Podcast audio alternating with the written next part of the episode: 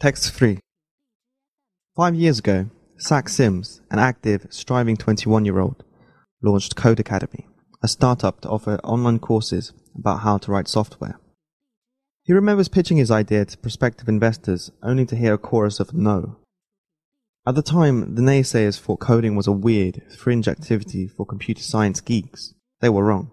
Since 2011, more than 25 million people have signed up for Codecademy. Today, there are more reasons than ever to treat nerds with respect. Never mind the fact that every company is eager to hire them. Geeks are starting to shape markets for new products and services. Stephen O'Grady of RedMonk, a consultancy, calls developers the new kingmakers. They are driving decisions about the technology to an extent that has never before been possible. But nerd influence now goes well beyond technology. They hold greater cultural sway. Silicon Valley, a show on HBO, will soon start filming its fourth season, presents the programmer startup culture in all its grit and glory.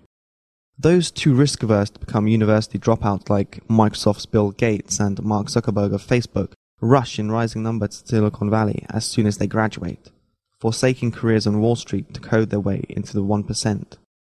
Nerds carry more influence in part because their ranks have swelled. As a result, companies had better pay attention to the rise of a nerd economy that stretches well beyond their direct technology needs. Venture capitalists were first pick up on this. Chris Dixon of Andreessen Horowitz, a Silicon Valley venture capital firm, says he's constantly watching what the smartest people are doing on the weekends. From various gadgets to nerds' food to their fashion choices, because it hints at what the mainstream will be up to in 10 years' time. The mouthful of cultural river has shifted from New York and Los Angeles to San Francisco. Established businesses, too, have started to take their cue from all this nerdiness. Brands like Mountain Dew and Doritos have sponsored video game competitions and rodeos, where competitors race drones around stadiums. By bravely going where the nerds go, brands hope to get some credibility. Sometimes, however, it can all be a bit embarrassing. GE, an industrial giant, has run a television ad campaign about how it hires software developers that feels as awkward to watch as an engineer trying to do stand-up comedy for the first time. As the success of Pokemon Go, an augmented reality game shows, there can be big profits in the forefront areas where nerds like to experiment. Unfortunately, trying to observe and appeal to nerds is not a surefire strategy.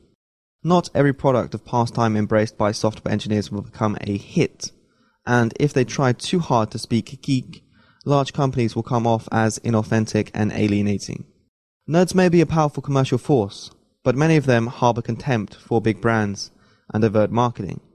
Firms will have to try hard to send a cool, coded message.